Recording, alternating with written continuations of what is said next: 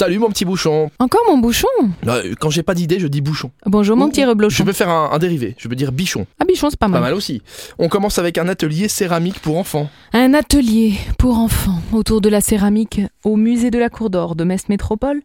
Après avoir exploré les collections de céramique gallo-romaine et médiévale conservées au musée, les enfants vont pouvoir fabriquer et décorer leur propre pot en argile. Chacun et chacune pourra évidemment repartir avec sa création. C'est à destination des 7-12 ans. On poursuit avec un autre atelier qui s'appelle Paper Cut. Ouais, c'est jeudi atelier là. Je me suis dit, allez, on fait un truc, on lance une tendance jeudi Eh atelier. ben, allez, c'est atelier manuel. Pas de souci. Atelier Paper Cut Culture Fabrique de Esch sur Alzette de 18h à 21h. Ce n'est pas pour les enfants, c'est pour les grands à partir de 13 ans.